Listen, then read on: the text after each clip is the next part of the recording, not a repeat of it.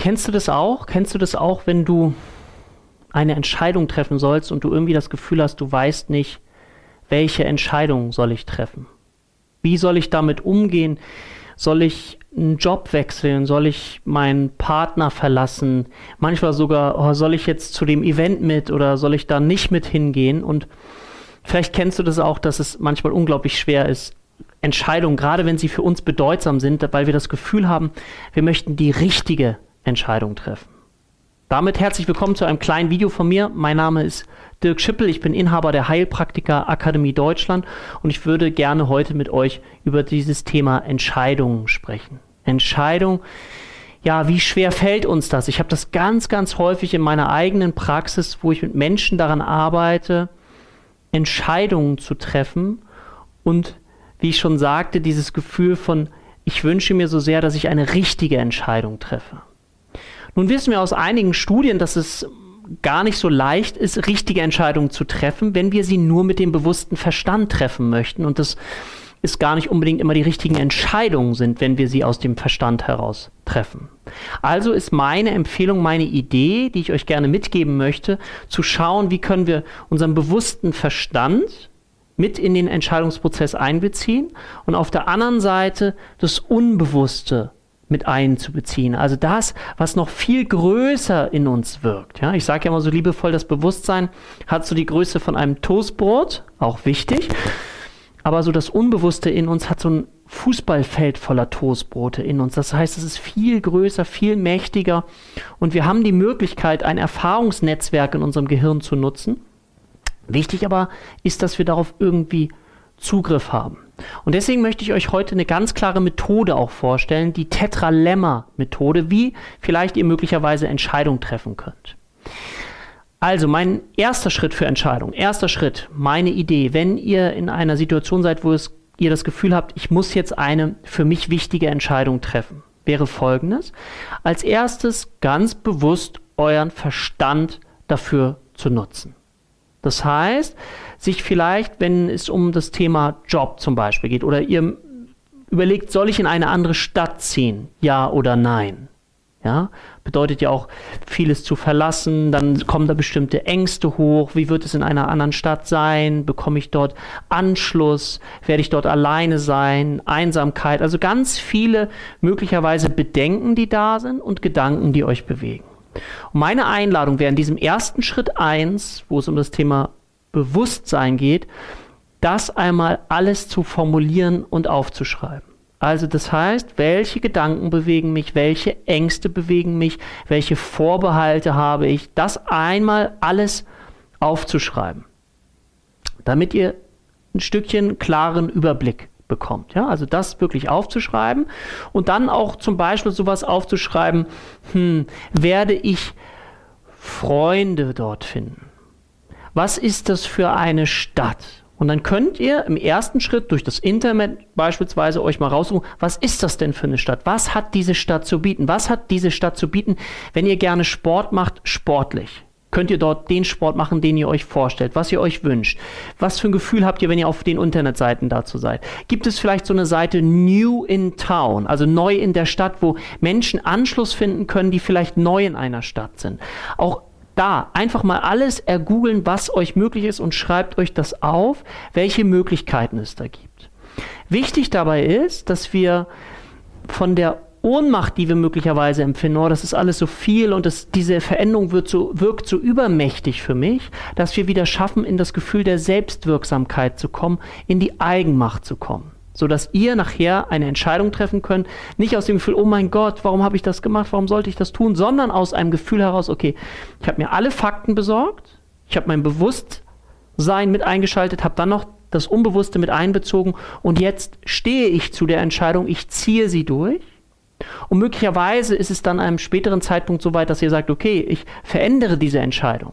Aber wir wollen gerne gemeinsam rausfinden, dazu lade ich euch ein, ob diese Entscheidung, die ihr da jetzt trefft, ob die im Moment für euch Stimmigkeit hat. Also Kohärenz, ein inneres Stimmigkeitsgefühl in euch erzeugt, sodass ihr das Gefühl habt, ja, damit kann ich gehen. Also erster Schritt, ich nenne das immer so gerne Daten sammeln.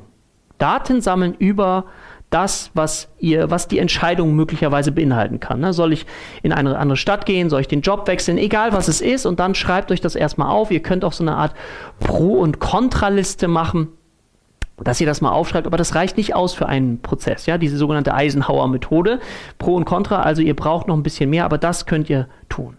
Bitte seid euch gleich im Vorfeld gewiss und nehmt es vielleicht liebevoll mit an, dass unser großes Thema daran ist, wenn wir uns mit Entscheidungen beschäftigen, dass wir immer diese Sorge und Angst haben, dass da vielleicht so unser Zukunfts-Ich steht und unser Zukunfts-Ich, wenn wir sozusagen nach vorne gehen, so ein Jahr weiter und dann so auf uns gucken, dass da steht, ja, wann konntest du das denn tun, du Idiot, du Volltrottel, das kann doch nicht dein Ernst sein, das ist doch völlig blöd und so weiter. Also das heißt, wir haben so große Sorge und Angst davor, dass unser Zukunfts-Ich uns irgendwie platt machen könnte.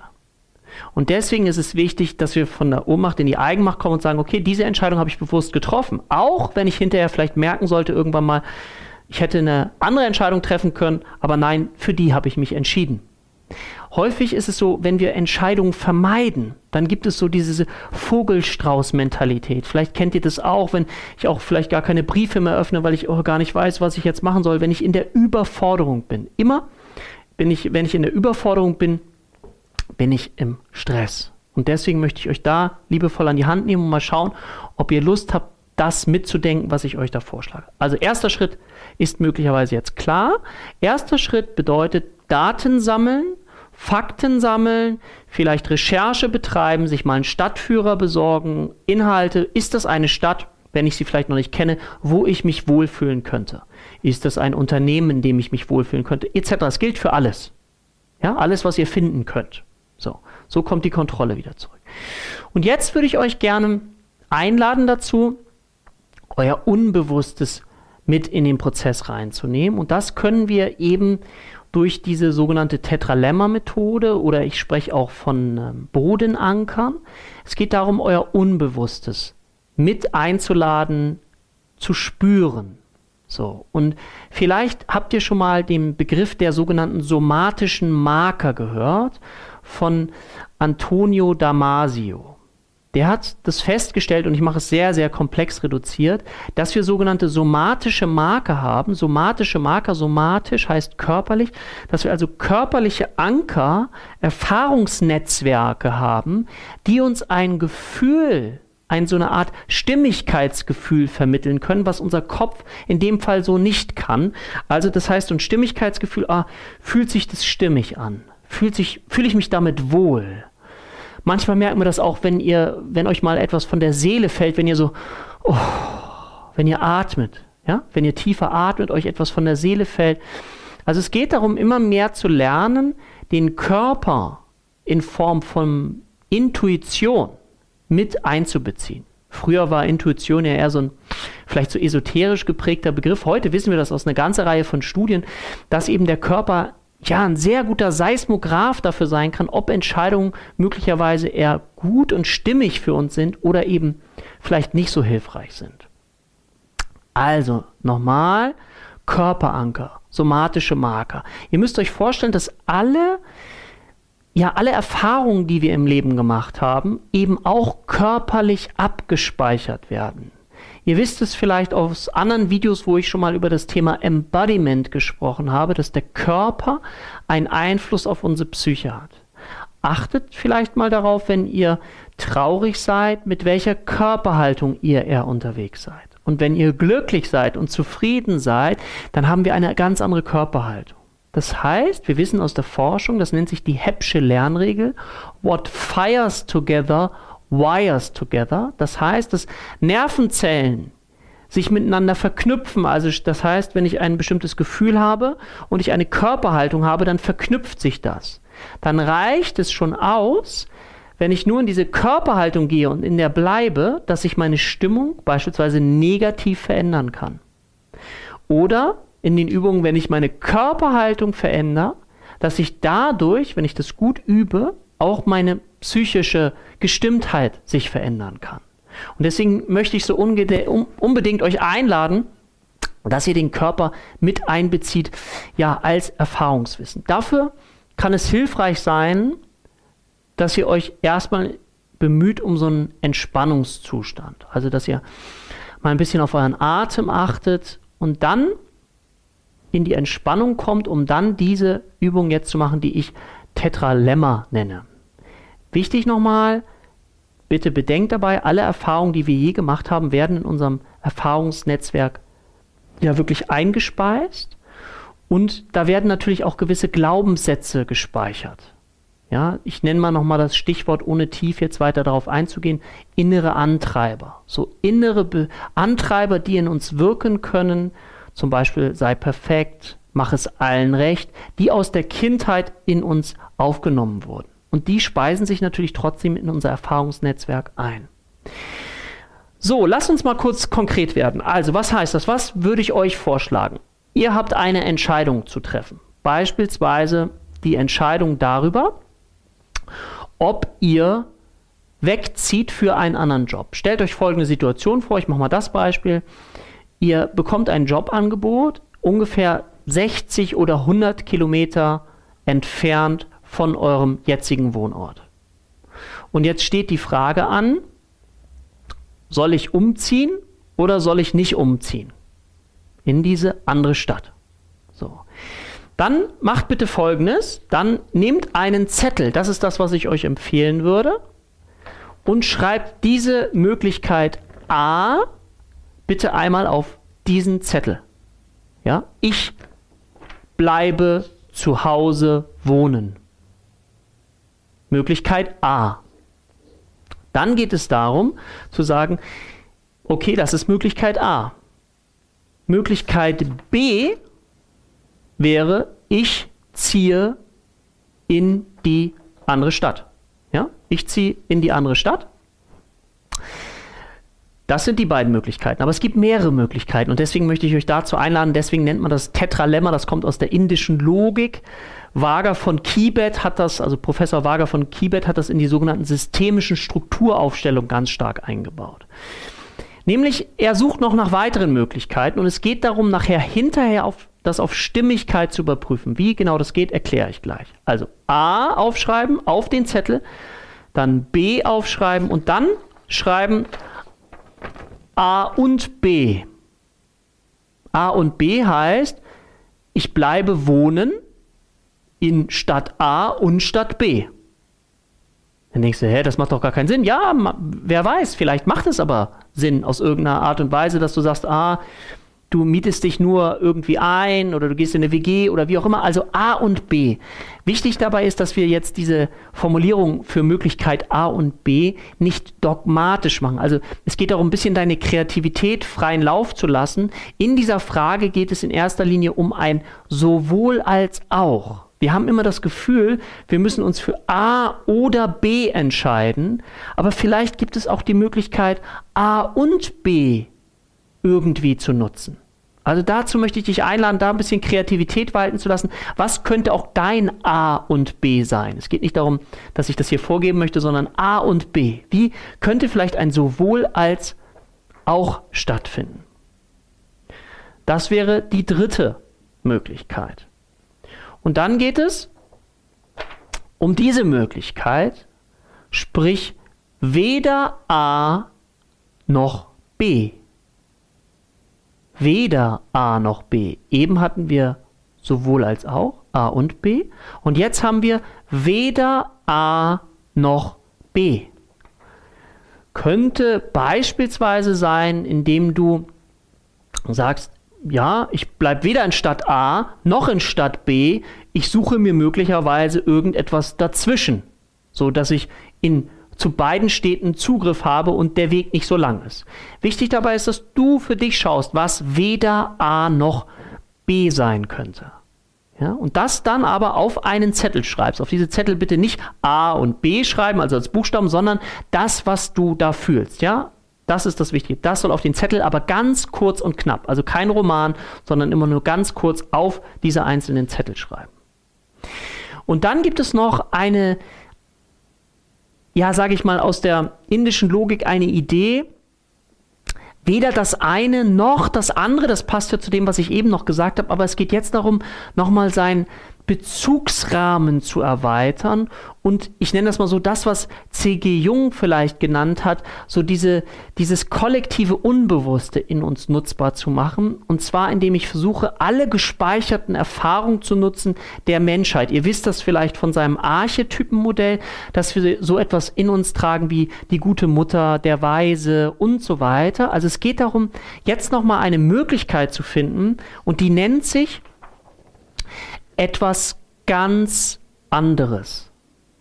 Etwas ganz anderes. Also das heißt, etwas ganz anderes meint damit, dass wir nochmal völlig versuchen, aus diesem Bezugsrahmen auszusteigen und nach einer ganz anderen Möglichkeit zu suchen. Möglicherweise, dass du vielleicht feststellst, wenn du dich jetzt entscheiden möchtest, ist es, ich ziehe in Stadt äh, ich bleibe in Stadt A oder ich gehe in Stadt B für diesen neuen Job, dass du vielleicht in Betracht ziehst, vielleicht möchte ich ja einen ganz, ganz anderen Job machen.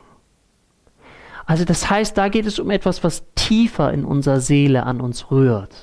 Ja, dass vielleicht möglicherweise da etwas ist, was uns einen Hinweis darauf gibt, dass das ganze Konstrukt für uns gar nicht stimmig ist. Das muss nicht so sein, aber das kann eben so sein, natürlich. Und wenn das für uns, und ich erkläre gleich wie, gar nicht innerlich anschlägt, dann ist alles in Ordnung.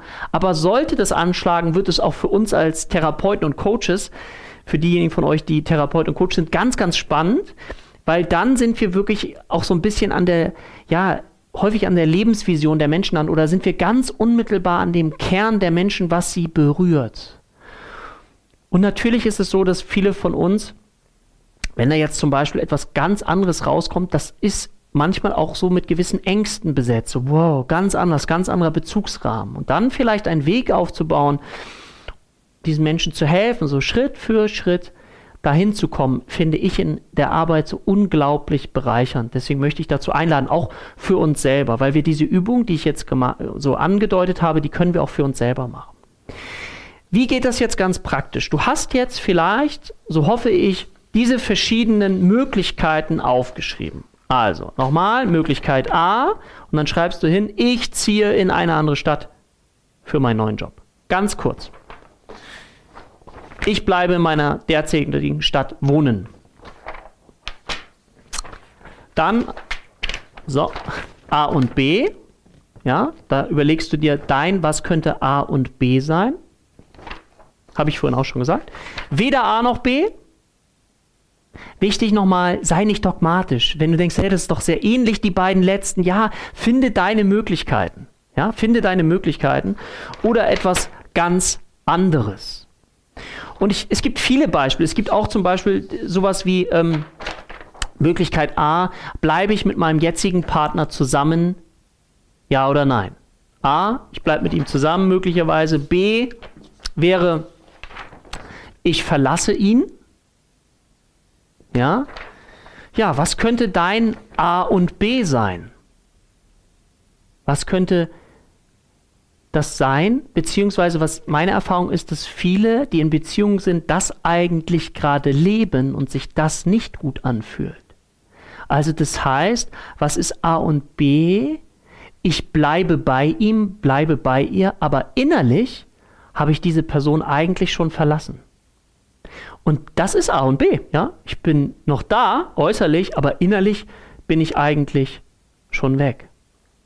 Und dann geht es darum zu gucken, ah, das fühlt sich nicht gut an, okay, wie können wir eine Alternative finden? Oder dann weder A noch B. Ich bleibe mit ihm zusammen und ich verlasse ihn. Wie soll das denn gehen?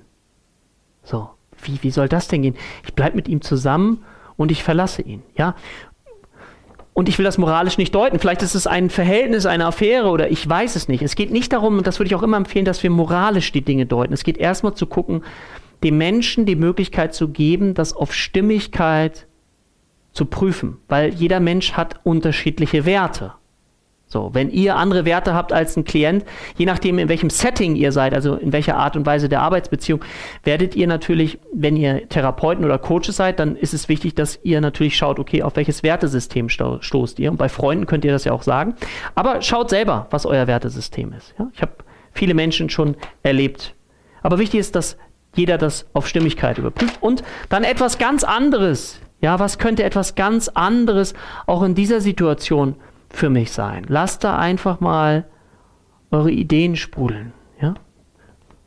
Vielleicht werde ich Nonne oder Priester. Ich weiß es nicht. Also irgendwas, was ganz, ganz anders ist.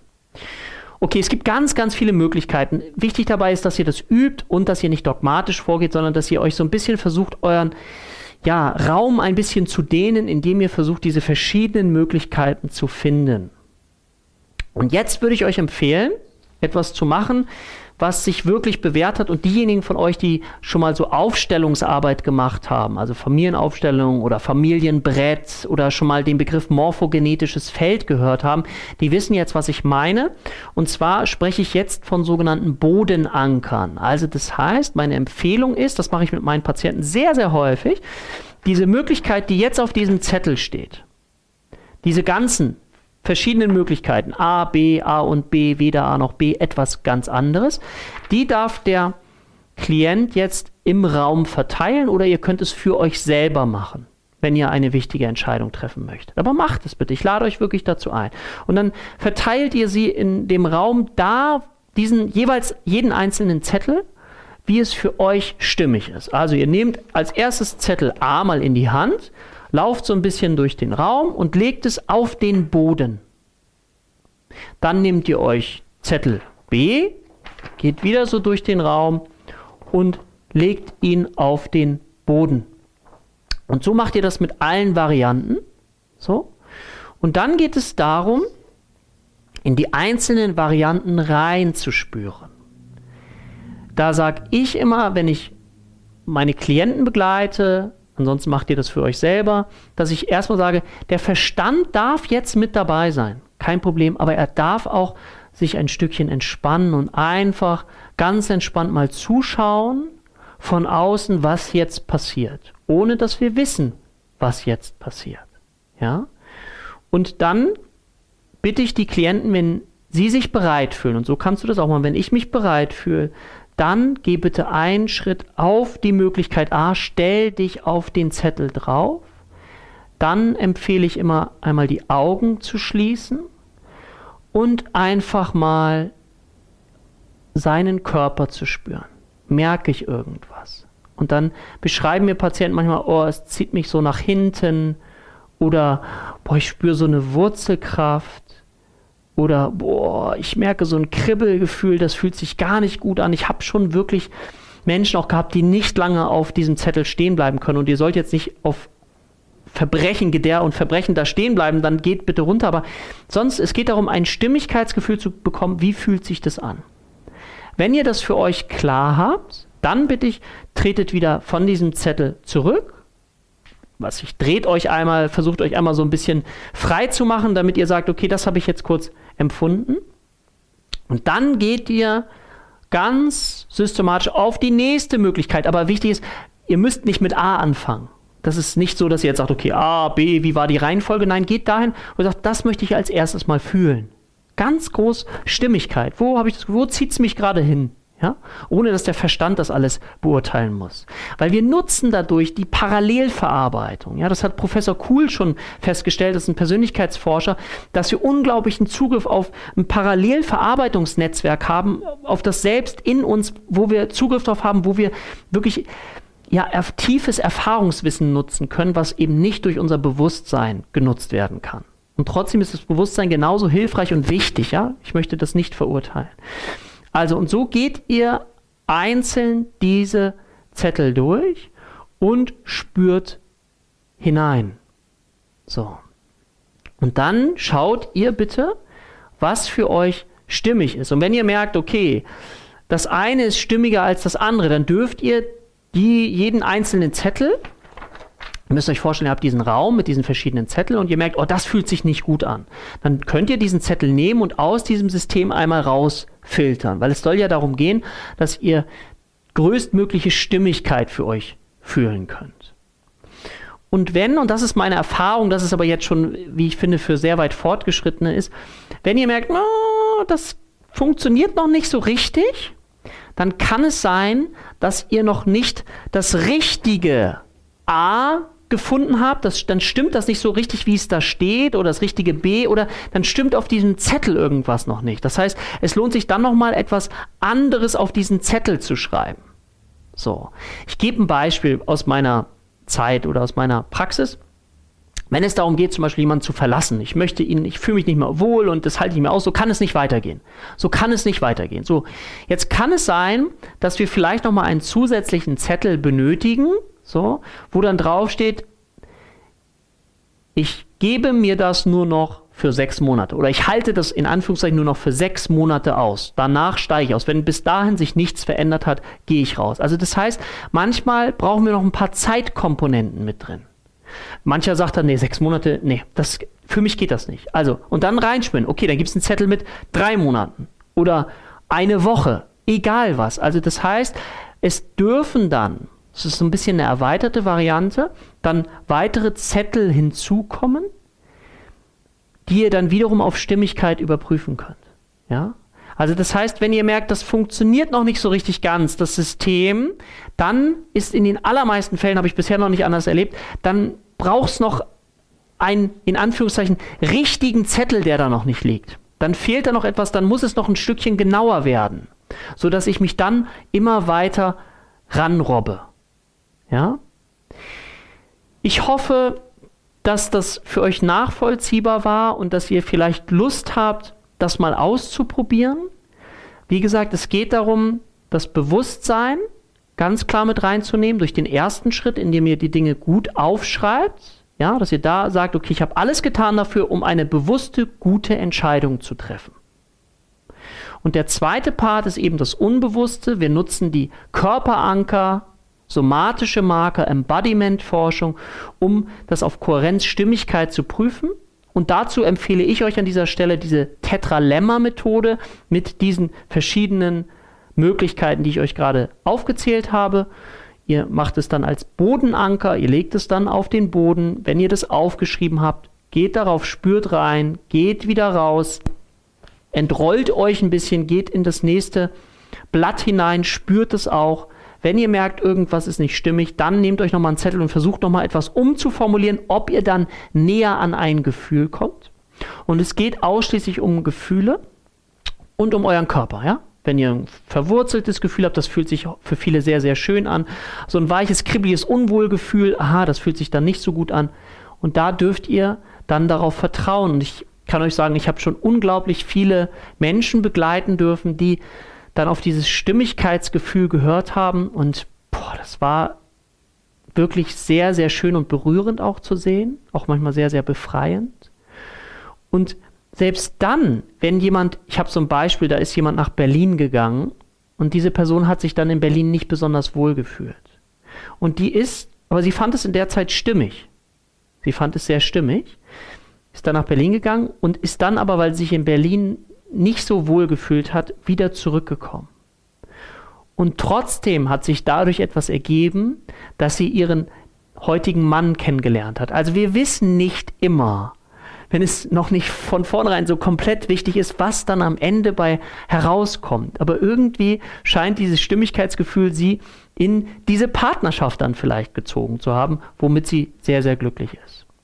Ich wünsche euch ganz, ganz viel Freude beim Ausprobieren und wünsche euch alles Gute. Auf bald, euer Dirk.